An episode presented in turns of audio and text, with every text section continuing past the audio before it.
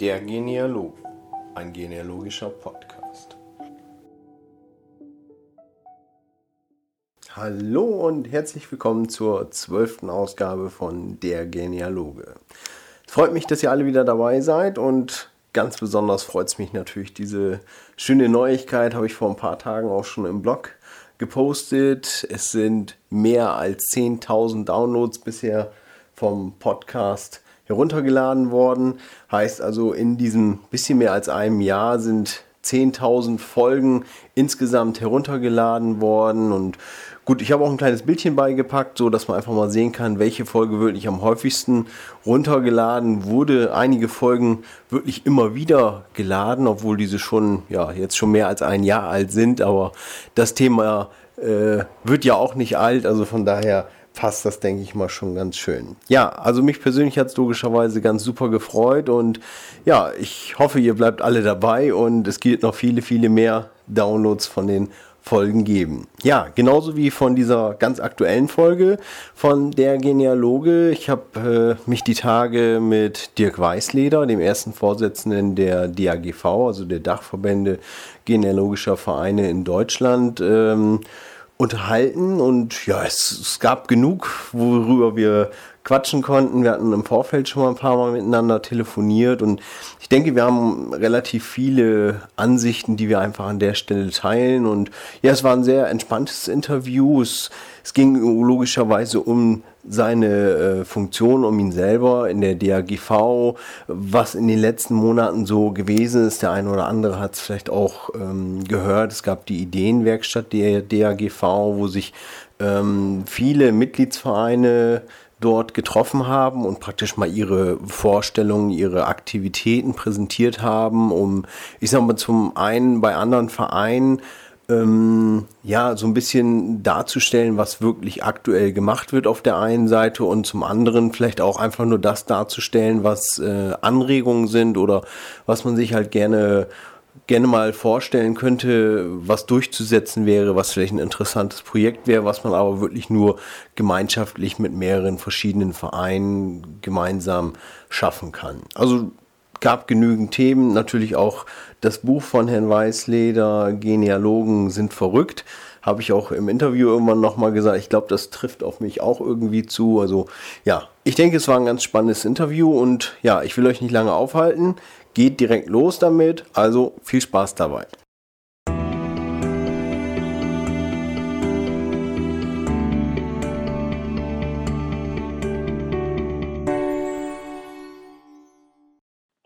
Im Podcast, hallo Dirk Weißleder, Vorsitzender der DAGV. Herzlich willkommen im Podcast.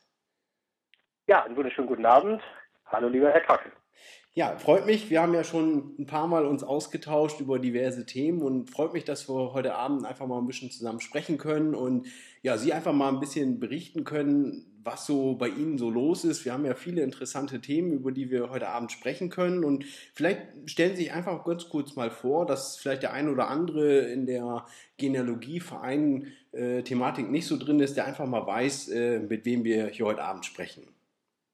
Ja, gerne. Mein Name ist Dirk Weißleder, ich bin 44 Jahre alt, verheiratet, Vater von zwei kleinen Kindern und bin seit September 2012 Vorsitzender der DAGV, was ich seit Februar 2012 kommissarisch bereits war.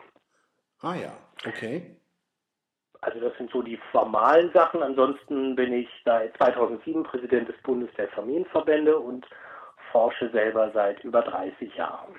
Ah ja, Mensch, das ist schon eine wirklich lange Zeit. Sie haben eben gesagt 44 Jahre, seit 30 Jahren. Das ist schon, da kann man schon wirklich davon sprechen, dass Sie wirklich, wirklich lange dabei sind, ne?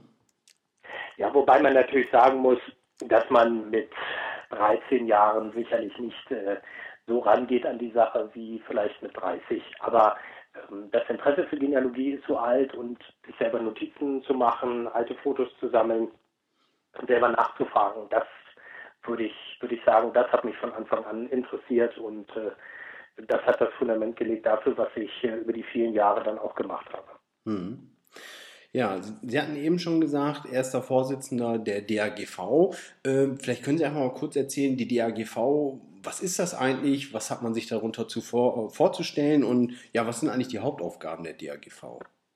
Also die DAGV ist der Dachverband der genealogischen Vereine in Deutschland. Im Augenblick sehen wir 63 Vereinigungen zu unseren Mitgliedern, die insgesamt über 22.000 einzelne Genealogen repräsentiert. Unsere Aufgabe ist es, die Interessen der Genealogen zu bündeln, also letztlich das Sprachrohr der Genealogen in Deutschland zu sein im Bereich von Gesetzgebung, aber eben auch im Bereich von Zugängen zu Quellen, die uns ja allen ganz wichtig sind, neue Ideen in die Öffentlichkeit zu tragen und überhaupt die Kommunikation der Genealogen untereinander zu fördern. Das ist die Aufgabe der Genealogie, der, der DRGV. Mhm. Also heißt, wenn wir jetzt zum Beispiel einen Verein haben, der sagt, Mensch, wir sind eigentlich eine lose Gruppe äh, oder wir sind ein kleiner Verein und wir möchten ganz gerne und wir, wir brauchen irgendwie ein größeres Sprachrohr, dann, dann ist man eigentlich an der Stelle in der DAGV gut aufgehoben. Ganz genau, das heißt ja auch Arbeitsgemeinschaft. Also es geht ja darum, dass man sich austauscht und äh, dass man ein gemeinsames Ziel voranbringt, eben den Zugang zu Quellen oder die Präsentation von Forschungsergebnissen, sich auszutauschen, wie man am besten an speziellen ähm, Stellen forscht und welche Menschen man ansprechen kann. Ja. Gut, das klingt schon mal ganz interessant. Ich sag mal, gibt es da auch irgendwo, ähm, ja, ich sag mal, es gibt ja sicherlich auch einige Veranstaltungen, die von der DAGV ganz, ganz gutes Beispiel ist mit Sicherheit jetzt der kommende Genealogentag, aber gibt es sonst irgendwo, ich sag mal, Veranstaltungen, wo, wo ich sag mal, von der DAGV vielleicht auch das Thema Genealogie zu den Leuten gebracht wird? Also es ist Richtig, das ist der Deutsche Genealogentag. Der nächste findet ja Ende September in Heidelberg statt. Das ist unser Schaufenster. Da können sich alle unsere Mitgliedsvereine darstellen. Dort haben wir die Möglichkeit, auch in die Öffentlichkeit zu gehen, Menschen, die sich noch gar nicht für Genealogie interessieren, anzusprechen. Das nächste ist, dass wir in diesem Jahr auch eine, einen Workshop gemacht haben, eine sogenannte Ideenwerkstatt, der aber bislang erstmal nur nach innen, nur jetzt mit Gänsefüßchen zu verstehen, nach innen gewirkt hat. Das heißt, dass wir uns erstmals überhaupt darüber verständigt haben, wo stehen wir, was wollen wir, was sind unsere nächsten Ziele, damit man sich nicht nur einmal im Jahr auf der Mitgliederversammlung oder auf dem Deutschen Genealogentag sieht, sondern dass der Kontakt der Genealogen in den einzelnen Vereinen untereinander gestärkt wird. Und Ziel soll es sein, dass wir das Jahr in zwei Teile teilen, sodass wir im ersten Teil des Jahres eine thematische Konferenz oder eine thematische Tagung haben zu speziellen Themen dass wir im zweiten Halbjahr dann den ähm, Deutschen Genealogentag haben. Über diesen beiden festen Terminen sozusagen sind zudem auch noch die Vorstandssitzungen, die wir Vereinsmitglieder öffentlich haben. Das heißt, wir haben die Möglichkeit eröffnet, dass Vertreter der einzelnen Vereine auch an unseren Sitzungen teilnehmen können und uns berichten können von ihren ähm, Forschungen oder Problemen, wie auch immer, vor Ort. Und ein nächster Schritt, der dieses also auch befördern soll, ist, dass wir uns verständigt haben auf eine sogenannte Sektionsstruktur. Das heißt, wir haben verschiedene Bundesländer zusammengebunden, um eben dort auch den Austausch der Anliegenden oder der Verwandten oder ähm, benachbarten Vereine zu fördern, um auch dort den, den ähm, Austausch voranzubringen. Und das soll dann eine Rückkopplung geben an den Vorstand und der Vorstand soll damit auch die Möglichkeit haben, die Vereine vor Ort zu erreichen. Das ist etwas, was wir neu umgesetzt haben hier am Ende des Jahres. Mhm. Also heißt also, es gibt wirklich schon konkrete Themen, wo auch wirklich mal Vereine an Sie herangetreten, beziehungsweise an die DAGV herangetreten sind. Ich denke, präsentes Beispiel ist einfach diese Ideenwerkstatt. Bei dem einen oder anderen hat man es vielleicht ja auch schon äh, gehört. Gibt es da irgendwo konkrete Beispiele, was man sich jetzt vielleicht einfach mal vorstellen kann, wo man sagt, Mensch, das ist wirklich ein ich sag mal, ein Herzensthema, wo eigentlich fast jeder Genealoge sagt, Mensch, das ist wirklich eine super Sache und toll, dass das die Vereine machen. Gibt es da irgendwie, ja, ich sag mal, spannende Dinge, die da gerade so im Laufen sind? Also es hat, es hat in der Ideenwerkstatt natürlich eine ganze Reihe von Themen gegeben. Ich will nur mal herausnehmen, das klassische Thema natürlich Zugang zu den Quellen. Wie kommen wir also in Kirchenbücher, wie kommen wir zu Personenstandsregistern, was passiert mit den Quellen langfristig? Dann die Frage, wie sieht es aus mit Urheberrechten? Äh, wie sieht es aus ähm, mit Urheberrechten in Datenbanken? Wem gehören eigentlich die Daten, die dort eingepflegt sind? Solche äh, Dinge wollen wir in den äh, kommenden Monaten, genauer gesagt dann im nächsten Jahr, so weit zuspitzen, dass wir uns Experten einladen, die uns genau an dieser Fragestellung dann einfach auch zur Verfügung stehen. Diese sind Fragen, die eigentlich alle genealogischen Vereine umtreibt und wir meinen, das ist die klassische Aufgabe eines Dachverbandes, genau diese Dinge zuzuspitzen und die Möglichkeit zu geben, dort konkrete Fragen zu stellen. Mhm. Gut, wahrscheinlich auch einfach, wenn es gebündelt ist. Äh, ich denke mal, gemeinsam kann man auch wirklich vielleicht in Richtung äh, politische Dinge irgendwas äh, bewegen. Ich sag mal, es gibt ja immer wieder Dinge, die vielleicht gerade diese Archivgeschichten da einschränken, Zugriffe einschränken, was man denn darf richtig, und so weiter. Ja, also, richtig, richtig. Also was ein ganz wesentlicher Punkt nach meinem Verständnis ein Dachverband tun sollte, ist Lobbyarbeit. Ich weiß, dass das Wort nicht so ganz toll klingt. Nennen wir es mal Interessenpolitik oder Interessenvertretung wäre vielleicht am besten. Dass man dort sich auch Gehör verschafft innerhalb der politischen Gremien, also innerhalb der Parlamente, der Landesparlamente. Archivgesetzgebung ist ja Landesrecht, aber eben, dass man dort ähm, sich präsentieren kann mit seinen Ansichten und ähm, ganz konkrete ähm, Dinge anstoßen kann. Das braucht allerdings Zeit. Das kann man jetzt nicht so, ähm, das kann man sich nicht so vorstellen, dass wir eine, eine Resolution ähm, verabschieden und äh, dann die Politik Hurra schreit, weil sie schon längst auf uns gewartet haben, sondern es braucht eine gewisse Zeit, bis wir in den Gremien eben auch wahrgenommen werden. Das ist das eine. Und zweitens ist es auch wichtig, dass wir stärker als bisher in die Öffentlichkeit gehen. Das heißt, der Begriff DRGV muss auch außerhalb der Genealogenwelt bekannt sein. Man muss wissen, ach, das sind die Familiengeschichtsforscher. Mhm. Und es ist noch eine große Aufgabe, selbst für uns heute im Vorstand, dass die DRGV noch nicht bei allen in genealogischen Vereinen organisierten Familiengeschichtsforschern bekannt ist. Also wir haben da noch ganz schön Arbeit vor uns. Aber das kann alles nur parallel laufen und es braucht seine Zeit. Ja. Aber das sind so die Ziele, die wir verfolgen. Ja, das heißt also, es, es gibt wirklich noch viele Vereinigungen, die vielleicht schon mal gehört haben, aber noch gar nicht so diese, ich sag mal, die Beweggründe haben und sagen, Mensch, wir müssten uns eigentlich mit organisieren, weil die DAGV halt unsere Ziele auch wirklich vertritt an der Stelle. Ja, oder auch ganz anders gefasst, es gibt natürlich noch einige genealogische Vereine, die bei uns gar nicht Mitglied sind. Die wollen wir natürlich gewinnen. Und die können wir nur darüber gewinnen, dass wir auch Themen haben, dass wir auch eine Arbeit vorweisen können, die konkret auch für die Vereine von Bedeutung sind und sie weiterbringt oder Kontakte ermöglicht. Mhm, mhm.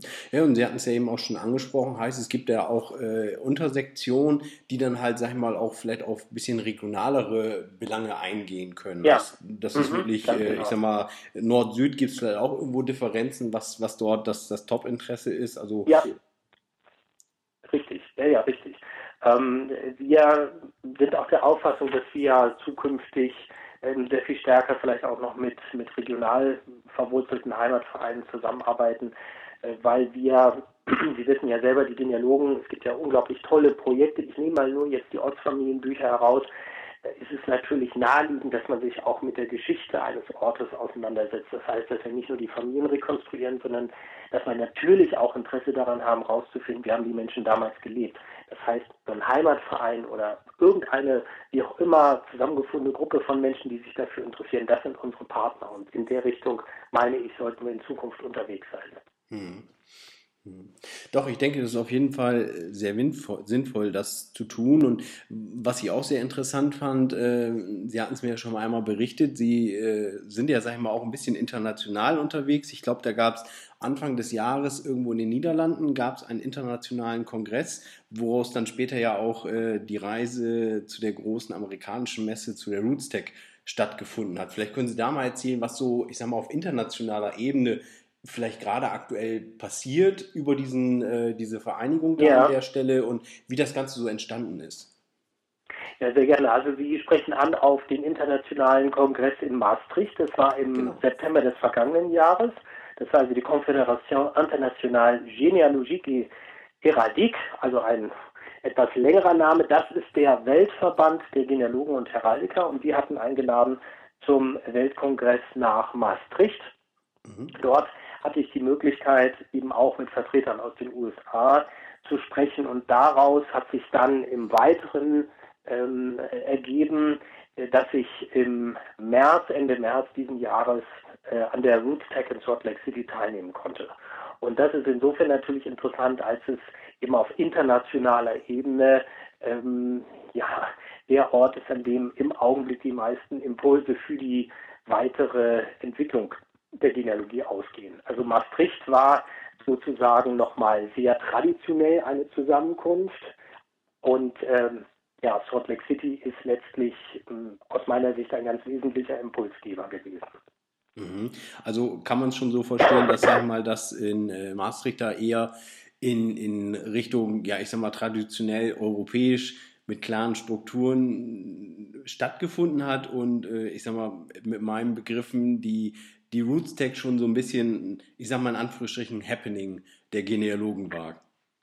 Ja, ich würde vielleicht noch eine andere Unterscheidung nehmen. Ich äh, würde sagen, ein entscheidender Unterschied lag darin, dass die RootsTech natürlich sehr stark IT getrieben ist. Das heißt, dort haben sie natürlich ähm, ein Publikum, das sehr, sehr technikaffin ist, das sehr stark eben ähm, internetbasiert arbeitet. Dort war eben der, die Bedeutung der sozialen Netzwerke besonders herausgestellt. All diese Dinge ähm, stellen Sie sich das so vor, die RootsTech ist sowas wie ein Fachkongress gewesen von Experten und zugleich eben eine Messe von Technikern, also so eine Art C-Bit für Genealogen. Und mhm. dann haben sie ungefähr das Gefühl, was so den strukturellen Unterschied macht zum, zum Weltkongress der CIGH, wo natürlich wurden auch Computer benutzt, aber dort waren die Vorträge stärker äh, im Vordergrund und dort äh, hat man also alles doch sehr ruhig äh, angehen lassen. Das würde ich sagen, ist ein ganz, ganz entscheidender, ganz entscheidender Unterschied und natürlich die Größenverhältnisse. Schauen Sie sich an, auf der RootsTech waren über 7000 Teilnehmer und auf dem Weltkongress in Maastricht waren es ein paar hundert. Mhm. Also alleine daraus sehen Sie schon, das ist natürlich kaum zu vergleichen, es ist komplett unterschiedlich. Mhm. Und wie, wie kommt das einfach, weil, weil Amerika größer ist, dass die einfach ein breiteres Publikum anziehen oder dass wir, ich sag mal, die, die europäischen Genealogen vielleicht zurückhaltender sind? Gibt es da irgendwo Unterschiede, wo Sie sagen, Mensch, das Publikum in Amerika, das, das ist ganz anders fokussiert oder wie kann man das beschreiben? Ja, das ist, ich denke da auch sehr lange drüber nach. Es ist einfach so, dass ähm, die Europäer möglicherweise sehr viel stärker äh, regional in ihren Forschungen interessiert sind. Wir haben zwar auch Wanderbewegungen natürlich in Europa, aber möglicherweise sind die nicht so stark wie äh, in den Vereinigten Staaten. Das heißt, dort gründet man sich ja als Nation auf Auswanderer. Das heißt, dort hat man schon mal eine sehr viel internationale, wenn man sich für Familiengeschichtsforschung interessiert, eine sehr viel internationalere Ausrichtung. Und dann ist es natürlich so, dass man auch innerhalb des Landes sich sehr viel stärker ähm, beruflich äh, verändert und dann hin und her zieht, das ja in viel größeren Dimensionen ist, als wir es zum Beispiel in Deutschland oder in Europa haben. Aber ich bin auch da äh, mir noch nicht sicher, äh, es ist denke ich mal, nicht die Größe entscheidend. Also wir haben ja in Frankreich, wir haben ja in den Niederlanden, wir haben ja in, in Großbritannien, das sind ja auch Millionen von Leuten, die sich für Genealogie interessieren. Ähm, möglicherweise ähm, müssen wir da noch die eine oder andere Tür aufstoßen. Also möglicherweise ist den Genealogen hier bei uns oder eben auch in Europa der internationale Aspekt noch nicht so wichtig weil äh, so grenzüberschreitende Dinge, die sind ja vielleicht in den Forschungen dann doch sehr, sehr stark individuell. Es gibt eine große Ausnahme, das sind die Auswanderer, die von Deutschland oder von Europa kommend in die USA gegangen sind. Das ist vielleicht das Einzige, wo wir ganz bewusst international rangehen müssen, wenn wir gucken wollen, wo eben Seitenlinien unserer Familien geblieben sind. Aus amerikanischer Sicht ist es wieder ganz anders. Da kommt ja nicht einer aus einem Land, sondern da kommen ja unglaublich viele Nationen zusammen.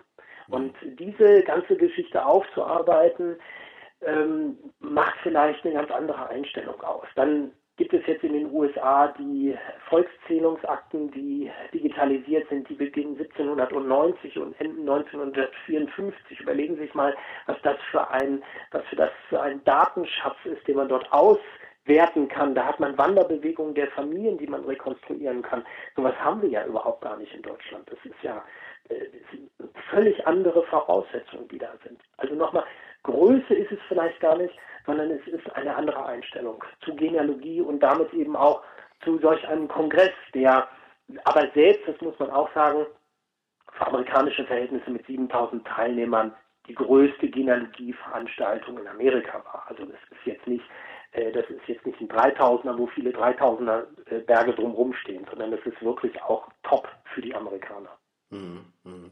Gut, ich sag mal, wenn man sie jetzt, jetzt umlegt auf die Bevölkerung von Deutschland und das denn mal so sieht im Verhältnis, natürlich ist 7000, ja. für ja. uns hier ist das schon eine Nummer, wenn man sagt, beim Genealogentag vielleicht so 1500 um diese Richtung. Mhm. Ähm, gut, wenn man dann noch anschaut, was bei der Who Do You Think You Are in, in London Anfang des Jahres, ich ja. glaube, die waren irgendwo bei 14.000 und äh, genau. mhm. das, ich sag mal, für die in Anführungsstrichen kleine Insel im Verhältnis zu den äh, Staaten ist das schon beachtlich, was da wirklich an, an Publikumsmagnet auch funktioniert. Ne? Gut, das ist vielleicht ja, dadurch äh, getrieben, dass da viele große Firmen auch hinterstehen, wie Ancestry und so weiter. Sicher, und dass das sicher. da einfach mhm. anders, ich sag mal, publik gemacht wird in, in Amerika bzw. in England. Und ähm, ja, dass es vielleicht einfach deswegen auch viel breitere Masse anspricht. Also ich persönlich, da ist sehr viel dran, was Sie sagen, das sehe ich auch so. Ähm, ich persönlich war ja der Auffassung, vielleicht so nach dem Motto Amerika, du hast es besser, aber auch dort forschen nur zwei bis drei Prozent der Bevölkerung Genealogie. Also das ist, ähm, wenn Sie die 7000 Gäste dann natürlich auch wieder ins Verhältnis zu den über 300 Millionen äh, Einwohnern der USA ins Verhältnis setzen, dann ist es ja auch nicht mehr so riesig. Also das, wie gesagt, ich persönlich meine, der Unterschied liegt in einer anderen Einstellung und diese andere Einstellung kommt daher, dass es ein anderes Image hat. Es ist einfach schick, es ist einfach, darüber kann man mit seinen Nachbarn reden, darüber kann man mit seinen Freunden reden, in der Familie sowieso, wenn man Genealogie macht, das ist einfach etwas Interessantes. Und ich habe die große Hoffnung, dass sich das auch hier mal so einstellen wird, dass es etwas völlig Normales sein wird, dass man sich mit der Geschichte seiner Familie beschäftigt. Und ähm, wenn, wenn das wirklich so sein wird, dann wird auch bei uns eine noch viel größere Zahl von Menschen sich für Familiengeschichtsforschung, also für Genealogie interessieren. Und dann werden die Zuschauerzahlen äh, auch beim Deutschen Genealogentag noch weiter steigen. Da bin ich also ganz fest von überzeugt. Die Zeit wird kommen. Hm, also mehr, mehr so in diese Richtung, dass das doch leicht angestaubte Image von Ahnenforschung, das ist was fürs, fürs Rentenalter, das kann man sich aufsparen, das ist irgendwas, wo man in ein altiges, muffiges Archiv gehen muss und so, halt, halt das so ein bisschen abschütteln und, und vielleicht auch irgendwelche jüngeren Generationen, ich sag mal, dafür zu interessieren, was, was nun tatsächlich da los ist. Ne? Das sehe ich auch so, dass also das Image ein bisschen moderner wird, wobei ich ja sagen muss, das Wort Ahnenforschung ist ja alleine vielleicht schon abschreckend genug. Es geht ja gar nicht darum, nur Vorfahren zu erforschen, sondern aus meiner Sicht geht es ja darum, die ganzen dahinterstehenden Familien zu rekonstruieren. Und natürlich ist mein Onkel nicht mein Vorfahr, aber der gehört ja auch zur Familie dazu. Das heißt, das ist erstmal eine, eine ähm, da, da, wird ja der Blick geweitet, indem ich es also nicht nur auf die Vorfahren beziehe, sondern auf die Familien vor mir, eben auch weibliche und mütterliche Linien, alle, alle Familienmitglieder erweiter. Ähm, das ist das eine. Und ähm, die andere Sache ist eben, dass ähm, man ja auch das alles tut, um heute lebende Mitglieder der Familie, seien sie auch noch so weit entfernt, sowohl verwandtschaftlich als auch äh, geografisch, dass man die heute lebenden Menschen erreicht. Das ist, glaube ich, ein ganz entscheidender Erfolgsfaktor der Genealogie in der Zukunft. Dass wir es also nicht nur nach rückwärts gewandt betrachten, sondern dass wir es auch im Jetzt und Hier haben. Dass wir den Begriff der Familie sehr viel stärker weiten, als wir es bis vor, äh, bis vor einiger Zeit noch getan haben. Und wenn man sich dann vorstellt, heutzutage die Chancen, die die sozialen Netzwerke äh, uns bieten, dass wir also äh, Kommunikation pflegen können über enorm weite Entfernung, das sind doch äh, weiß Gott Möglichkeiten, die sich vorher noch nie gestellt haben. Und von daher wird sich in diesem ganzen Nutzen der sozialen Netzwerke auch die Einstellung gegenüber Familiengeschichtsforschung äh, verändern. Also da bin ich ganz fest überzeugt. Keiner von uns kann natürlich in die Zukunft schauen, aber ich denke, das wird, äh, das wird eine der wesentlichen Entwicklungsschübe sein. Mhm. Gut, also ich, ich kann es mir halt auch gut vorstellen, gerade in diese Richtung vielleicht, wo man sagt, soziale Netzwerke oder einfache Portale wie zum Beispiel äh, MyHeritage oder ähnliches, was auch wirklich vom, vom Auftreten her, denke ich, schon jüngere Leute anspricht, weil es irgendwo in diese Richtung soziale Netzwerke gibt. Man kann sich einen Stammbaum erstellen, mit anderen Stammbäumen verknüpfen und, und ja, lernt halt ganz, ganz viel über diese Dinge. Ne? Oder auch auf Facebook gibt es ja auch schon irgendwelche Dinge, wo man, sag ich mal, in seinem Facebook-Profil mit seinem Stammbaum verknüpfen kann und seine ja. Familienmitglieder irgendwo zu seinem Stammbaum hinzufügen kann. Also ich denke, dass das alles ja, ich sag mal, macht schon irgendwo hungrig darauf, vielleicht in diese Richtung auch mal ein bisschen mehr äh, und intensiver zu suchen. Ne? Ich denke auch, dass die Vereine, das ist ja wieder unser Interesse auch als DRGV, ähm, ich, ich, denke, dass die Vereine auch stärker in diese Richtung in den nächsten Jahren unterwegs sein werden, um eben auch junge, wobei jetzt das nicht nur vom, vom Alter her jung meint, sondern vielleicht auch jung gebliebene stärker noch anspricht. Also ältere Semester, die sich eben auch mit diesen sozialen Netzwerken auseinandersetzen. Ähm, will auch mal deutlich sagen, die DRGV hat immer das Interesse der Vereine auch im Blick. Das heißt, wir müssen ja in der in der Langperspektive auch schauen, dass die Vereine in dieser weiteren Entwicklung auch Schritt halten können und eben auch vorkommen. Das heißt, wir werden aus meiner Sicht eine eine sehr starke Abgrenzung oder eben auch Kooperation. Das wird sich alles noch herausstellen. Der Vereine, der eben ehrenamtlich organisierten Vereine ähm, gegenüber den kommerziellen Anbietern haben. Das heißt, wir werden herausfinden müssen, wie wird dieses Verhältnis in Zukunft sein. Und es wird ganz entscheidend sein, wie verhalten sich die jungen Leute, wollen die weiterhin Mitglied in Vereinen sein oder nehmen sie lieber eine, ja, sozusagen, ähm, Mitgliedschaft auf Rechnung in den kommerziellen äh, Bereichen, indem sie sagen, also ich ähm, schreibe mich dort ein, ich habe einen Zugang zu einer Datenbank oder zu diesen ganz vielen Datenbanken, aber äh, dann bin ich nicht in irgendwelchen Regularien eingebunden, wie das eben Vereinsarbeit vielfach ist, äh, weil mich das vielleicht auch überhaupt gar nicht interessiert. Auf der anderen Seite muss man sagen, die Vereine brauchen aber Leute, die sich auch in Zukunft in den Vereinen organisieren. Denn man muss ja klar machen, äh, und sich immer wieder verdeutlichen, die Vereine leben nur dadurch, dass Leute selbstständig und freiwillig, ohne Anleitung von irgendwelchen staatlichen Stellen, das alles mal aufgebaut haben und am Leben halten. Mhm. Und das, wie gesagt, muss unser Ziel sein, dass das auch in Zukunft möglich sein wird. Mhm. Gut, es, es, spricht ja auch nichts dagegen, dass es irgendwo eine Kombination daraus wird. Heißt, wenn irgendwo eine jüngere Generation nachwächst und äh, für mich schließt das eine das andere ja nicht aus. Ich sag mal, äh, die Vereine sind wichtig und das andere Medium ist vielleicht auch wichtig und vielleicht ist einfach die Kombination äh, sich von beiden Sachen was Gutes zu nehmen und das Gute daraus zu kombinieren, ist mit Sicherheit auch ein Weg. Ne? Also es wird sich, es wird sich entwickeln.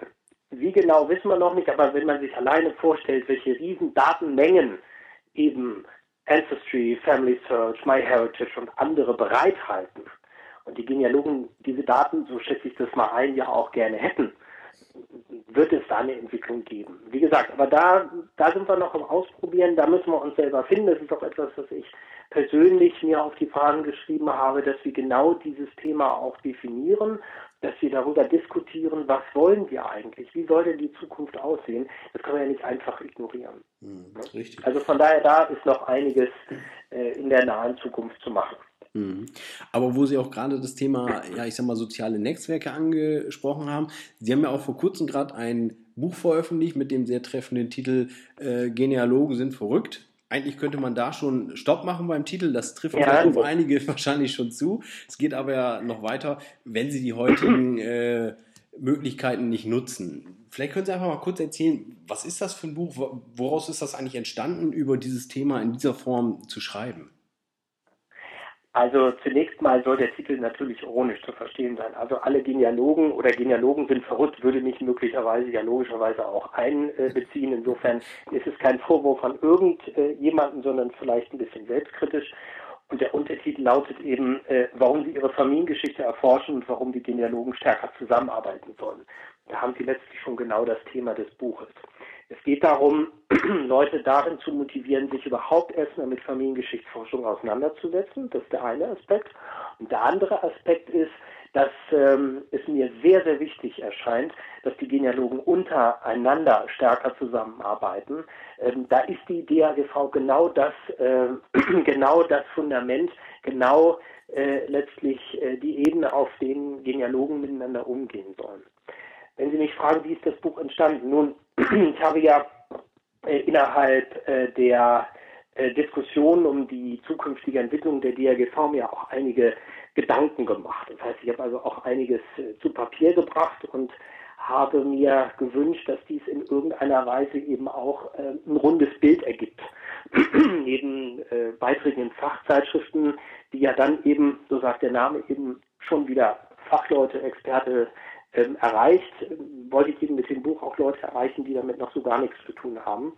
Und so hat sich das in einem Gespräch mit einem äh, Redakteur entwickelt, der mit Genealogie bislang noch nicht so viel am Hut hatte, ähm, sodass wir die Diskussion, die wir geführt haben, ähm, dann ähm, auch dahingehend entwickelt haben, dass wir gesagt haben, also aus den Gesprächen, das können wir eigentlich auch niederschreiben, da können wir auch ein, ein Gesprächsband draus machen und mhm. ähm, versuchen es darüber eben auch sehr lebendig zu machen. Also nicht, nicht ellenlange Texte zu schreiben, sondern anhand der Fragen den Leser einfach auch dafür zu interessieren. Er kann eben dann auch mal eine Frage überspringen, wenn er sagt, den Aspekt, das interessiert mich jetzt vielleicht nicht, aber bei der Frage ist es schon spannend, wie, wie sieht denn da die Antwort aus? Das ist Ziel und, und Zweck dieses Buches. Also ich möchte damit Leute erreichen, die sowohl schon aktiv sind, als auch Leute, die sich damit vielleicht noch überhaupt gar nicht beschäftigen. Denn die heutigen Chancen, die heutigen Chancen sind äh, so enorm aus meiner Sicht, ähm, dass man schon wirklich verrückt sein müsste,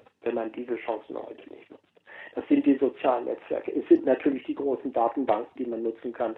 Es, sind, es ist die, die Kommunikation insgesamt. Es ist die Art und Weise, wie man Forschungsergebnisse aufbereiten kann. Schauen Sie sich, wenn man heute Landkarten einarbeiten kann, wenn man Satellitenfotos einarbeiten kann, wenn man, wenn man Ansichten dieser Orte äh, verbinden kann mit Fotos, ähm, alter Familienangehörige und, und, und dieser gesamte mediale Bereich, was man da machen kann, es ist einfach faszinierend. Es ist einfach, also, äh, wenn ich mir vorstelle, ich hätte das vor 30 Jahren im Geschichtsunterricht gehabt, hätte ich also meinen Mund gar nicht mehr zugekriegt vor lauter Begeisterung. Ja. Da, mhm. Familiengeschichtsforschung ist ein ganz intimer Zugang zu Geschichte. Und wenn man es dann auch noch visualisieren kann, dann, dann muss man sich ja fast fragen, was man eigentlich noch mehr haben will. Und mhm. darauf möchte ich eigentlich hinweisen. Und vielleicht ein letztes zu diesen Aspekten. Jeder hat die Freiheit, das so aufzubereiten und zu gestalten, wie er will. Auf der einen Seite könnte man sagen, ja, hm, das muss ich immer alles selber machen. Auf der anderen Seite ist es aber auch eine große Freiheit. Ein unglaublich großer Bereich, der jegliche Form der Kreativität öffnet. Es soll ja Leute geben, die einen eigenen Podcast zum Thema Genealogie haben. Ja, das sind die besonders ja. Verrückten. ja, also äh, Leute, die Texte schreiben, Leute, die Filme drehen, Leute, die äh, Ortsfamilienbücher schreiben. Also die Genealogenfamilie ist so groß und, und so kreativ und das möchte ich gerne, dass die Öffentlichkeit das auch weiß. Dass wir selber erstmal wissen, was wir alles tun. Das wissen wir nämlich wahrscheinlich in der Tiefe auch noch nicht alle.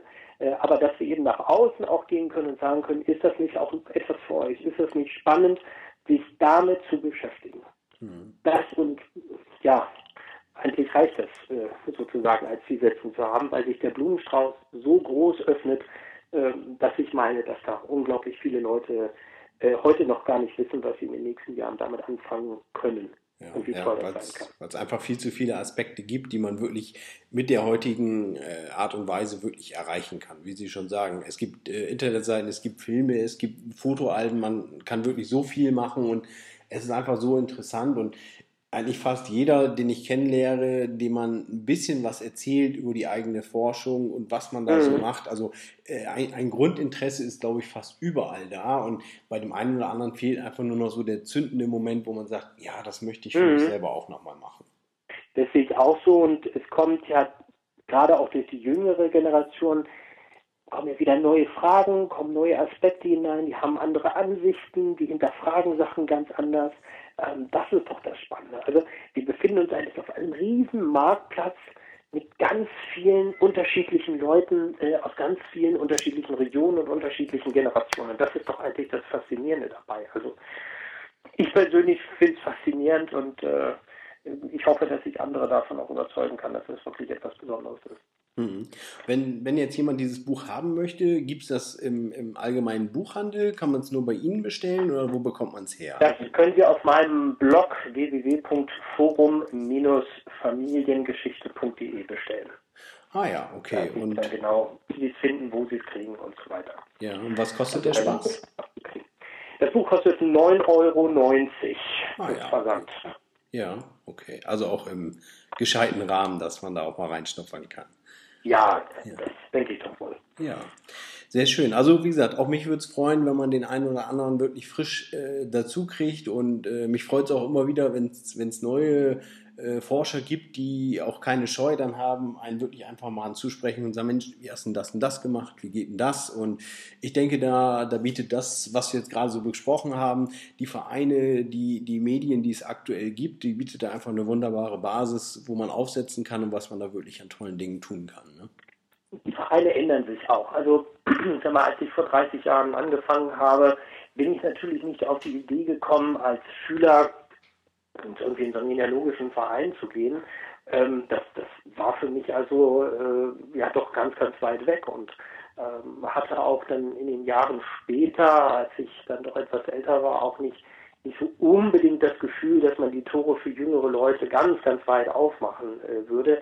Und das sehe ich heute doch ganz anders. Da hat sich sehr viel verändert. Mhm. Da hat sich sehr viel verändert. Und da freue ich mich drüber. Äh, das ist aber äh, auch in anderen Bereichen so. Also ich meine, es sind ja nicht nur die genealogischen Vereine, die Nachwuchs äh, brauchen, sondern es sind ja alle anderen Organisationsformen äh, des öffentlichen Lebens auch, die äh, Mitglieder und Unterstützer brauchen. Das ist ja überall so. Mhm. Und insofern haben die Jungen ja auch noch die, nicht nur die große Chance, dass sie eigene Ideen einbringen können, sondern die werden auch vielfach sich darauf verlassen können, dass die ähm, ältere Generation sich auch darüber freut, dass sie an Bord sind. Und das ist doch eigentlich das Schöne, dieses gemeinsame über die Generationen hinweg. Genau. Dass wir uns einfach gegenseitig ein bisschen austauschen können. Mhm. Ja.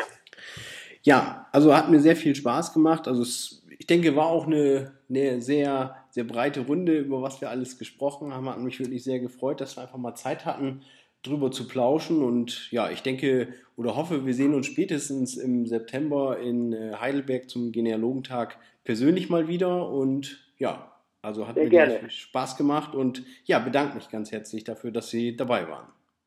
Lieber Krack, ich bedanke mich ganz herzlich äh, für das Gespräch und äh, muss sagen, ich höre Ihren Podcast sehr, sehr gerne und äh, freue mich auch auf die weiteren Gäste, die Sie in der Zukunft haben werden.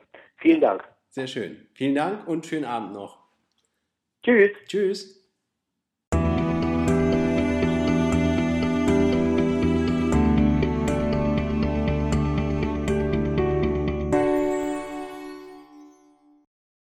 Neben dem Interview habe ich mir überlegt, es wäre vielleicht ganz, ganz nett oder ich persönlich lese halt sehr, sehr gerne einfach das, was was deutschlandweit oder im deutschsprachigen Raum in Sachen Genealogie los ist. Es gibt also sehr, sehr viele interessante Dinge, was ab und zu in der Presse kommt oder was andere Vereine veranstalten, was es Neues gibt. Hier gibt es mal ein Ortsfamilienbuch, hier wird eine Geschichte präsentiert in der Zeitung und über diese Artikel habe ich irgendwann mal begonnen, die einigermaßen zu sammeln oder immer, wenn ich eine Information dazu bekommen habe, habe ich es mir einfach zur Seite gelegt. Und ja, ich habe einfach mal aus den letzten Monaten eine kleine Auswahl getroffen und die habe ich dann gleich mit in den Blogpost zu dieser aktuellen Folge mit reingeschrieben. Nennt sich Genealogie in der Presse.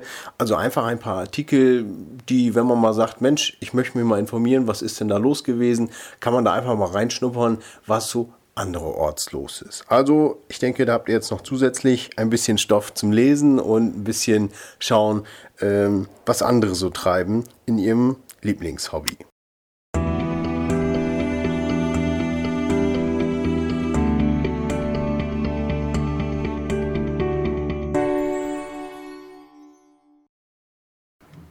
Das war es dann leider schon für dieses Mal mit dem Podcast. Ja, ich hoffe, ihr hattet genauso viel Spaß wie ich beim Produzieren der aktuellen Folge und seid auch demnächst wieder fleißig dabei. Und ja, nach wie vor freut es mich natürlich von euch zu hören, sei es via Facebook oder Google oder direkt eine Mail an timo.dergenealoge.de oder natürlich auch gerne, wenn ihr nicht unbedingt mit mir sprechen wollt, aber mir eine Nachricht hinterlassen wollt, könnt ihr es natürlich genauso tun. Ich habe hier einen Anrufbeantworter, da könnt ihr drauf sprechen. Der ist zu erreichen unter der 04222 400 897. Ja, wie gesagt, freut mich immer von euch zu hören und ja, ich wünsche euch eine schöne Zeit und bis demnächst einmal. Ciao. Das Bewusstsein der Verbundenheit mit früheren Generationen kann wie eine Rettungsleine durch die schwierige Gegenwart sein. John dos Passos